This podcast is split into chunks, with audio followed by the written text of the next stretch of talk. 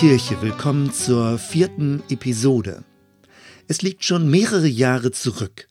Wir saßen bei einer Pastorenstudientagung zusammen und sprachen darüber, ob Kirche eher mit einer Familie, einer Organisation oder einem Netzwerk vergleichbar wäre.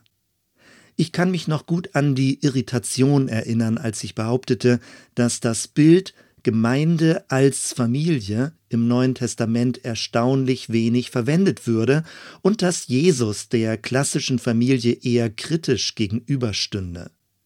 So eine Beobachtung deckt sich so gar nicht mit der heutigen Sehnsucht, eine christliche Gemeinschaft als Familie erleben zu wollen.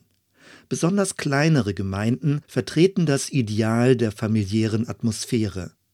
Selbst wenn es zu inneren Verwerfungen, schlechtem Gerede und ethischer Sozialkontrolle kommt, wird behauptet, dass all das zu einer normalen, guten Familie dazugehören würde. Vor diesem Hintergrund ist es verständlich, dass die neueren Entwicklungen in Richtung einer fluiden Religiosität eher als Unverbindlichkeit und mangelnde Verantwortung gedeutet werden. Man spricht von Gemeindehoppern und einer selbstsüchtigen Egofrömmigkeit. Die wachsende Unentschlossenheit, sich fest einer Gemeinschaft anzuschließen und die mangelnde Solidarität bei der Durchführung der wöchentlichen Veranstaltung geht den sich verantwortlich fühlenden Leitungsverantwortlichen mehr und mehr auf die Nerven. Seit Jahren nimmt die Tendenz zu, wenn junge Erwachsene zum Studium oder aufgrund ihres Berufes die Stadt wechseln, schließen sie sich häufig keiner neuen Gemeinde an geschweige denn einer Gemeinde der eigenen Konfession. Man spricht davon, dass die jüngere Generation, wenn überhaupt noch christlich, dann zumindest konfessionslos geworden sei. Der eigene Gemeindehintergrund verpflichtet zu nichts mehr. Vielmehr wachsen diejenigen Gemeinden, die sich als attraktiv erweisen, egal welches christliche Profil sie vertreten. All das muss aus konfessioneller Sicht eher als bedrohlich wahrgenommen werden. Allzu leicht drängt sich der Eindruck auf, dass die religiöse Bindungskraft grundsätzlich abnimmt. Aber stimmt das wirklich? In der Aufsatzsammlung Fluide Religion führt Dorothea Lüdikens aus, dass diese religiösen Veränderungen früher tendenziell mit negativen Begriffen bezeichnet wurden. Man sprach von unsichtbarer, von diffuser oder von alternativer Religion. Die neuere Religiosität war gewissermaßen eine Abweichung von der institutionalisierten Normreligion. Sie ließ sich begrifflich schlecht fassen und erschien als defizitär. Der Begriff fluide hat dagegen einen neutraleren Klang. Er betont die Bewegungsdynamik und stellt ganz neu die Frage, wie sich die Vergemeinschaftung von Religion ereignet. Mit diesen Anfangsbeobachtungen steigen wir in eine tiefere Reflexion ein. Der bedeutende deutsche Soziologe Ferdinand Tönnies veröffentlichte 1887 sein Hauptwerk Gemeinschaft und Gesellschaft. Anfang des 20. Jahrhunderts gewann seine Thesen immer mehr an Bedeutung. Max Weber bezog sich 1922 in seinem Werk Wirtschaft und Gesellschaft auf Tönnies und verwandelte das Begriffspaar in Vergemeinschaftung und Vergesellschaftung. Damit wurde die Prozesshaftigkeit stärker betont. Laut Tönnies gibt es zwei grundlegend unterschiedliche Muster des in Beziehung tretens. Das erste Muster bildet sich als Gemeinschaft ab. Gemeinschaften beruhen auf Gemeinsamkeiten. Sie sind auf Dauer angelegt und ergeben sich aus einer emotionalen Bindung. Basis ist eine subjektiv gefühlte Zusammengehörigkeit aller Beteiligten. Dazu gehört eine gewisse Nähe, Geborgenheit und Unmittelbarkeit. Das zweite Muster bildet sich als Gesellschaft ab. Derartige Interaktionen beruhen auf Ungleichheit. Verschiedene Akteure treten miteinander in Kontakt, um Austauschhandlungen vorzunehmen oder eine gemeinsame Absicht zu verfolgen. Kontaktaufnahmen dienen der Interessenverbindung und dem Interessenaustausch. Gesellschaften werden durch eine Werte- und Zweckrationalität gesteuert. Tönnies Hauptthese lautete, der soziale Wandel bewegt sich in Richtung Gesellschaft auf Kosten der Gemeinschaft. Diese Gegenüberstellung von Gemeinschaft als Raum emotionaler Geborgenheit und Gesellschaft als Ort rationaler Kälte prägt seit über 100 Jahren die Diskurse. Winfried Gebhardt, Professor für allgemeine Soziologie, schreibt in einem Artikel über fluide Gemeinschaften, Zitat, Seit Tönnies Zeiten wird regelmäßig der Verlust der Gemeinschaft und mit ihr das Verschwinden jener Werte und Eigenschaften, die mit ihr notwendig verbunden gewesen sein sollen, beklagt. Wärme, Liebe, Nähe, Direktheit und Unmittelbarkeit des sozialen Miteinanders. An ihre Stelle treten nun die Werte der Gesellschaft, Bedacht, Beschluss und Begriff. Diese aber zerstören, so meinte schon Tönnies, das eigentlich Menschliche. Gesellschaftlich miteinander verbundene Menschen, sagt er, sind gar nicht wirklich miteinander verbunden. Gesellschaft sei vielmehr ein bloßes Nebeneinander wesentlich getrennter einzelner Individuen. Gesellschaft sei kein echtes, sondern nur ein scheinbares, künstliches Zusammenleben. Zitat Ende. Gesellschaften sind demnach geprägt von Berechnung, Konkurrenz und Egoismus. Laut Tönnies werden in Gesellschaft selbst Frauen herzenskalt.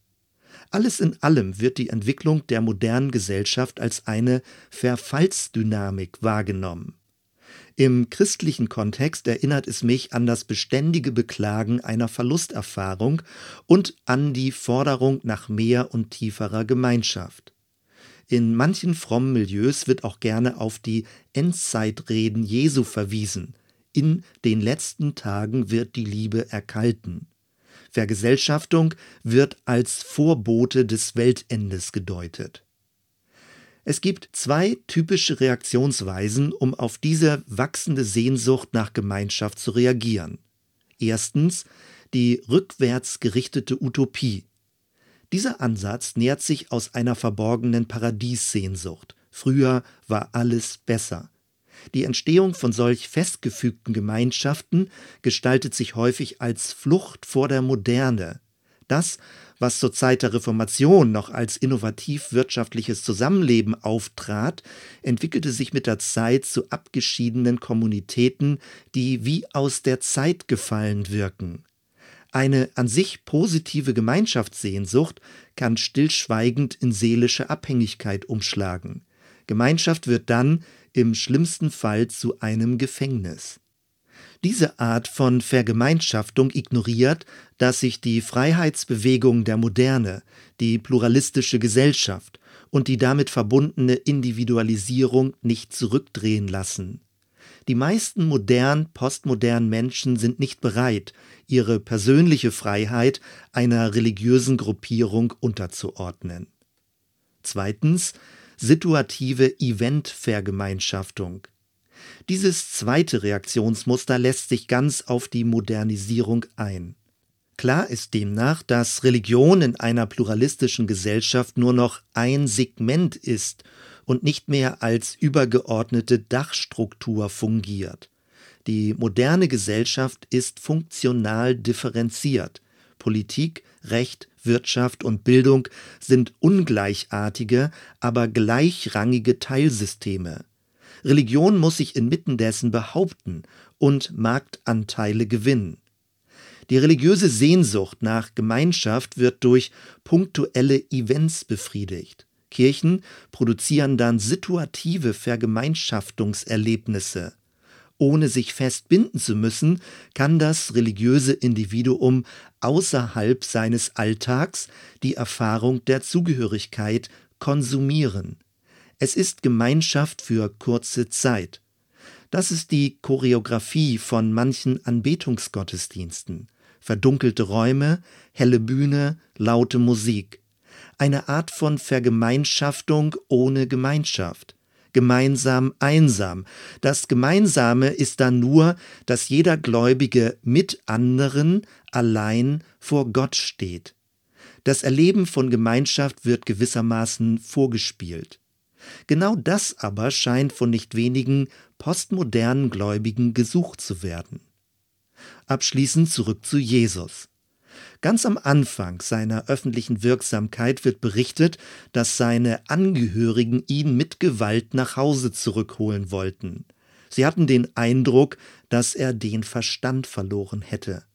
Später sagte Jesus daraufhin, überall wird ein Prophet geehrt, nur nicht in seiner Heimatstadt, seiner Verwandtschaft und seiner Familie.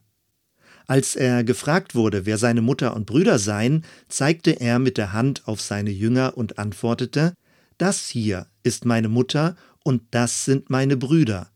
Jeder, der nach dem Willen meines Vaters im Himmel lebt, ist mir Bruder, Schwester und Mutter. Man kann fragen, warum Jesus die biologische Herkunftsfamilie so kritisch kommentierte. Vermutlich hing es damit zusammen, dass Familien subtile Unterdrückungssysteme für Frauen, Kinder und Sklaven waren. Im schlimmsten Fall waren Familien biologisch patriarchalische Gefängnisse. Später aber wird Paulus erneut von Familie reden. Im Epheserbrief schrieb er, so seid ihr also keine Fremden mehr, sondern gehört zur Familie Gottes. Gemeint ist dann aber eine offene Familie, in der Menschen zu Brüdern und Schwestern werden, ohne Ansehen der Person.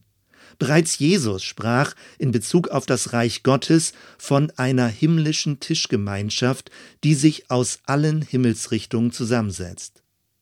Wenn also im Neuen Testament von einer familiär christlichen Gemeinschaft gesprochen wird, dann wird nicht vom Ursprung her, sondern von der Zukunft her gedacht. Die Gemeinschaft bildet sich, um aktiv das Reich Gottes zu erwarten und es jetzt schon zeichenhaft zu verkörpern. Weder geht es um eine rückwärtsgewandte romantische Vergemeinschaftung, noch um eine sterile Vergesellschaftung, noch um eine vorgetäuschte Eventgemeinschaft. Das neutestamentliche Verständnis einer christlichen Gemeinschaft geht weit darüber hinaus. Das werden wir uns in späteren Folgen genauer ansehen. Soweit erstmal. Wir hören uns bei der nächsten Episode. Bis dann.